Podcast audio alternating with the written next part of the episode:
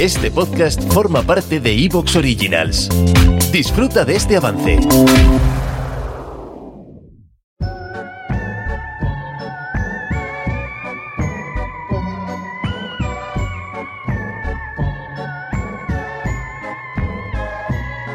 Bienvenido, bienvenida a la bruja del rol. Lo que estás escuchando no es un episodio de los cuentos de la casa de la bruja, sino una sesión de un juego de rol emitida en directo en el canal de YouTube de Corman.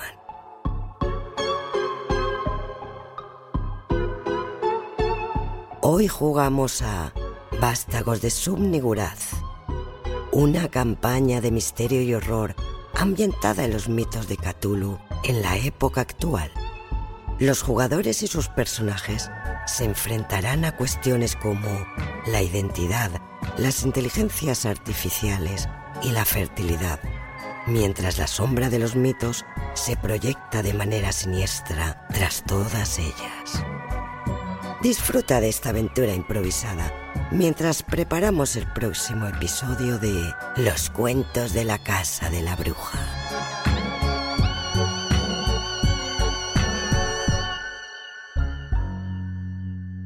Hola corazones, bienvenidos a una nueva merienda rolera con el Grupo Salvaje y bienvenidos a Vástagos de Subniguraz, campañote que acabamos de empezar y cuyo tercer episodio vamos a jugar esta tarde. Sí, efectivamente, Pablo, hoy estamos los cinco. Vamos a ver si ahora ya mantenemos el, el quórum durante las últimas sesiones. Alfredo, tú interpretas a Ray Kellman. ¿Cómo estás? Muy bien, mucho mejor que mi personaje, que siempre está muy triste. Juan es Eric Miller, seguro que tú estás contento. Bueno, buenas tardes. Eh, sí, contento ya de por fin estar ya todos reunidos de una, una vez, todos a la vez. Y sí, bueno, eh, al margen de lo que ha dicho Alfredo, mi personaje está así un poco como... Ya iré descubriendo. Preocupado. Ramón, Ray, por fin te vemos. Cody Nelson, ¿qué tal? Pues nada, eh, a dejar de hacer ganchillo y a investigar, que es lo que toca. No suena mal ese micro, ¿eh? Suena bastante guay. Eh, viniendo de ti es, eh, es muy de agradecer. Y Laura es Carmen Peabody, nuestra policía de, de oficio. ¿Cómo estás? También, muy bien aquí. Eh, el personaje también un poco triste, ¿qué le vamos a hacer? Saludo a estos amigos que están por ahí, Virginia, hola, A ver quién hay por ahí. y Suri. La Virginia Surimandias, Pablo Suri, de Crespillo, menos. Y Aina, que ha vuelto a merendar Sergio. con nosotros. Julio. Pablo. Qué guay. Teníamos que merendarnos, hacer como, como hacían Cruz y Raya. Cruz y Raya, no, coño. Los buenos, no los malos. Eh, Goma Espuma. Que se ponían a merendar en directo. Bueno, los ¿Ah, de. Los de.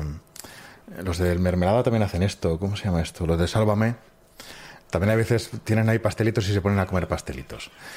En directo. Bueno. Que vamos a jugar, ¿no? Hostia. Vamos a hacer un remember, rapidito, voy a intentar no ser pesado. Ya sabéis que estáis, pues, intentando averiguar qué, le pasó a, a Amber Kellman, la hermana de Ray, pues para quitarse la vida em, recientemente. Sabéis que mm, sus padres amenazaron con desheredarla por querer tener un hijo siendo soltera, aparte de su constante desaprobación por su homosexualidad. Sabéis que efectivamente Amber había, estaba en estado y había ha perdido al niño recientemente y eso podría haber sido el detonante de la, de la depresión. Pero bueno, investigando esta situación, habéis viajado hacia el pueblo en el que, en el que pasó eh, pues sus últimos, sus últimos, eh, sus últimas semanas, aparentemente, que fue, eh, que fue Austin en el norte del estado de Maine. Y os habéis trasladado hasta allí, pues para averiguar qué pudo haber pasado, qué pudo haber encontrado o visto que la llevó a esa situación. Voy a hacer un repasico a lo que podríais haber averiguado que tenga yo por aquí. A ver, voy a ver las ayudas de juego. Y de paso, porfa, me confirmáis si se ven en pantalla, que es una cosa que me preocupa desde la primera sesión. Vale, esto que creo que estáis viendo. Es eh, unas fotografías del pueblo. Al parecer Amber estaba obsesionada con, a- con unos sueños en los que veía un pueblo y una iglesia y parece haber encontrado en la realidad de ese pueblo y esa iglesia que eran Austen y desde allí os mandó unas fotografías. Eh, esto es una canción de un poema, una canción que encontrasteis en su apartamento donde se quitó la vida, en Bangor. Estos son los gastos, los últimos gastos de su tarjeta de crédito, una clínica de fertilidad en abril y una serie de gastos en agosto en una estación de servicio, aparentemente de camino hacia Austen. La cabaña del francés, que sabéis que es el hospedaje de cabañitas donde vosotros estáis ahora hospedados, una cafetería en el pueblo, eh, Austen Sports, un gimnasio, una tienda de deportes y el taller mecánico Bisset a la entrada del pueblo. ¿Qué más encontrasteis? Eh, hablando con Wachowski, un compañero de Amber del periódico, eh, os remitió un par de artículos interesantes. Uno acerca de un incendio en la iglesia del pueblo en la década de los 80 y también un artículo acerca del actual alcalde del pueblo, Em, el señor A. O Neville, que en el 73 dimitió en su puesto de profesor de biología en la Universidad de Boston por algunas prácticas que no quedan del todo claras y que parece que los padres de los alumnos protestaron al respecto, aunque una serie de alumnos estaban bastante mm, a favor del, del profesor.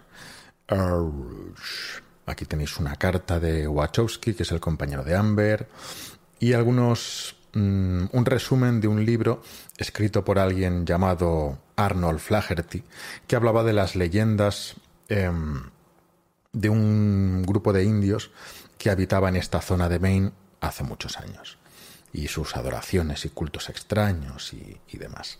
Voy a echar un vistazo rápido a ver si veo algo más que podáis haber descubierto.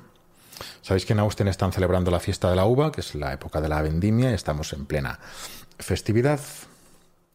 Y, y, y, y... A ver, ¿qué habéis visto por aquí?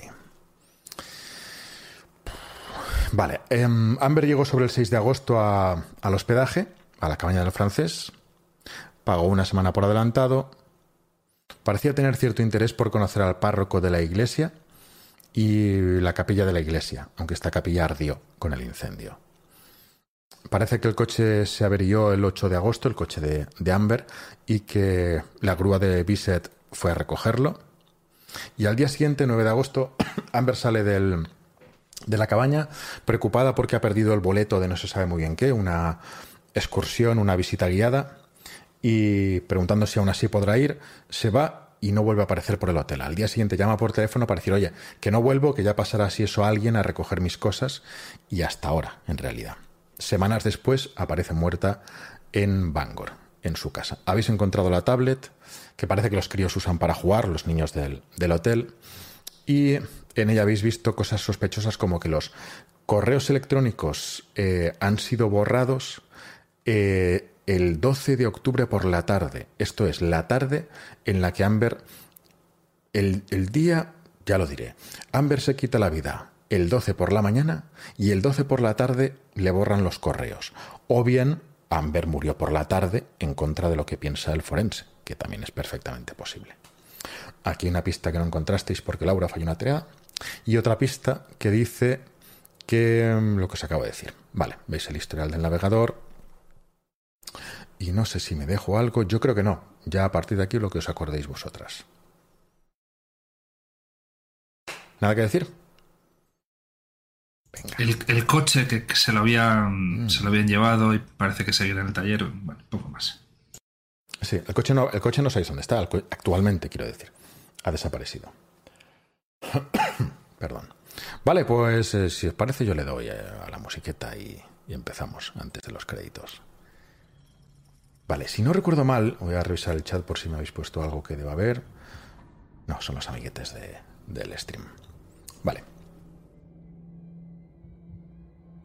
Decía que, si no recuerdo mal, em, Ray, te ibas a pasar un ratito por el pueblo, creo que me hablabas de un par de gin tonics. y, Efe- efectivamente. y Cody se encontraba fatal, se había acostado por un dolor de estómago eh, que acabará en tragedia, y Carmen y Eric se habían quedado en la casa, pues eh, estudiando las cosas de Amber y descansando y preparándose para una inminente investigación. Vale. em,